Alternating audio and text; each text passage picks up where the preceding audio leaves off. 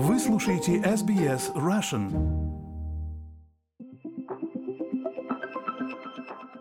Вы слушаете SBS на русском языке. С вами Лера Швец. 12 декабря 2023 года на YouTube и на одноименном сайте вышел фильм-концерт «Мы есть».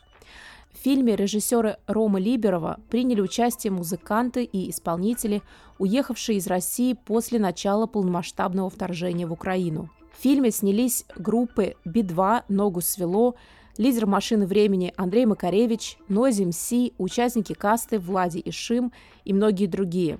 Съемки проходили по всему миру, от Нью-Йорка до Берлина и Тель-Авива, через Лондон и Париж. SBS Russian поговорили с Ромой Либеровым о работе над его фильмом и о том, почему было важно сказать, что мы есть. Рома, спасибо вам большое за фильм. Я его посмотрела почти сразу, как только он появился на платформах различных. 23 год начался с вашего альбома «После России», а заканчивается фильмом «Мы есть». Как этот год прошел для вас вот между альбомом и фильмом?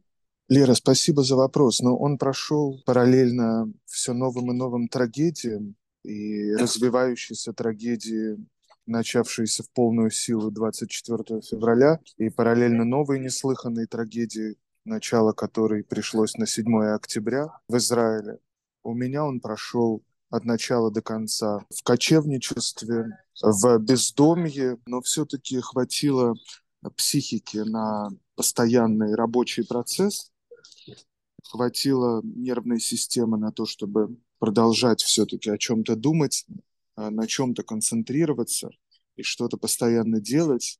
Единственная корректировка всего случилась в пользу того, что я не могу в полной мере концентрироваться на себе и думать о себе. Мне кажется сейчас важным думать вовне и объединять вообще тех, кто оказался так или иначе в сложных условиях, причем неважно, это дома или за пределами дома.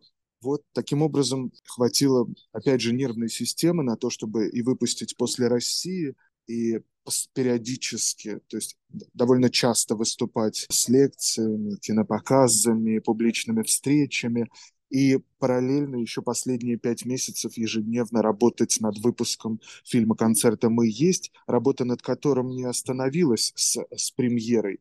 Нам еще предстоит месяц э, э, ежедневной работы по уходу, заботе и донесению фильма-концерта. А в какой момент вы решили снимать этот фильм? Когда пришла идея?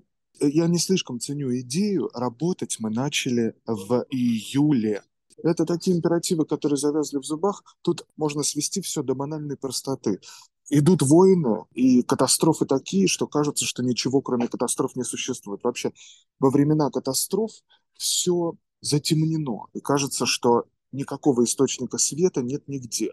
Но это неправда, и, и свет существует все-таки даже в самых экстремальных обстоятельствах и в самые темные времена. И мне очень хотелось коллективно, простите за это противное слово, коллективно этот свет э, друг другу предложить или доказать существование жизни параллельно со, со смертью. Мне очень понравился ваш фильм тем, что я впервые увидела многих исполнителей в каком-то новом свете. Они ранимые и открытые. Многие из них, они вот, они прям обнажены, как мне показалось. Там не было совершенно никакого пафоса в этом фильме. Как вам кажется, вам, тем, кто участвовал в фильме, кто работал над фильмом, он сам по себе помог? Безусловно, это доказательство жизни для всех нас э, в первую очередь, конечно. Мы блюли тональность и интонацию. Спасибо, что вы обратили внимание, что это все лишено дутости, неестественности и так далее. Мы блюли очень эту интонацию. Сегодня легко сфальшивить, э, отклониться от, от камертона. Мы очень-очень блюли и блюдем. Для нас это очень важно. И потом я смею предположить, что если мы не изобрели, потому что это слишком патетично звучит, то, э, во всяком случае, переосмыслили сам жанр фильма-концерта.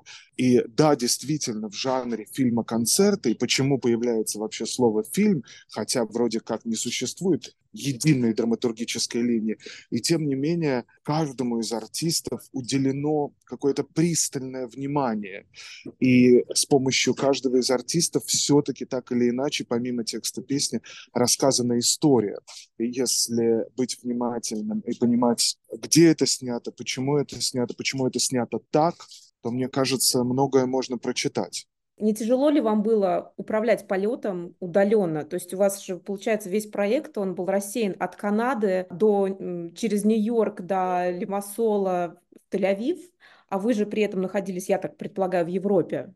Вы знаете, Лера, я, я, во-первых, находился везде, далеко не только в Европе, находился везде, но технически это все решаемо. К, к счастью, вот когда мы говорим, что сегодня не так, как сто лет назад, вот у нас все-таки есть интернет и так дальше, дальше, дальше, а, мне видится, что это совершенно не важно, потому что какая разница, есть у тебя газеты, печатные станки или интернет, это же просто технические приспособления, которые могут в случае, если мы поймем, как ими пользоваться, могут помочь нам решить какие-то проблемы.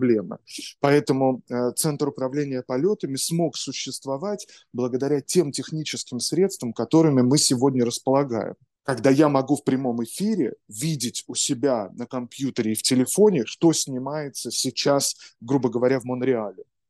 И мне кажется, что это и есть то, для чего технические средства существуют. Вы сказали сейчас про сто лет назад, и когда я смотрела ваш фильм, я не, не могла не думать про проект «После России», который, естественно, я тоже послушала, когда он вышел. И для меня это была как глава вторая в каком-то смысле. То есть я смотрела на некоторых музыкантов, думая о том, ну вот они покинули Россию из-за войны, и есть ли у них шанс вернуться обратно при желании, скажем, когда-то? Или вообще интересно, какое у них будет будущее? Это риторический вопрос, я понимаю, я не прошу вас предсказывать будущее, но есть ли свет в конце туннеля? Лера, я понимаю, что этого света очень хочется, и весь фильм-концерт «Мы есть» как бы призван к тому, чтобы этот свет, если не дать, то хотя бы указать направление, откуда он может возникнуть. Я не могу говорить за участников и за других артистов об их чувствах или об их планах.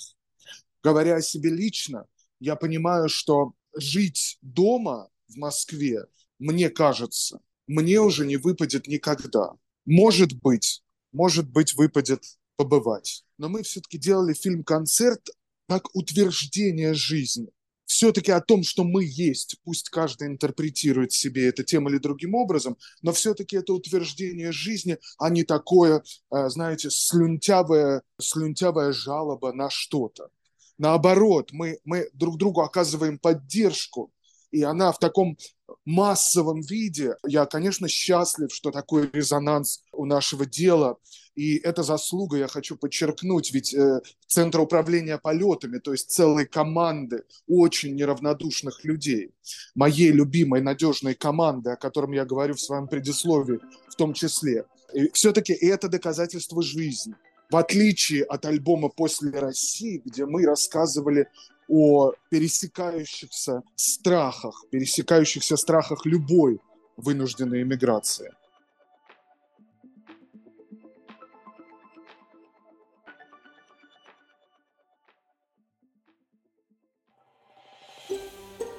Хотите услышать больше таких историй? Это можно сделать через Apple Podcasts, Google Podcasts, Spotify или в любом приложении для подкастов.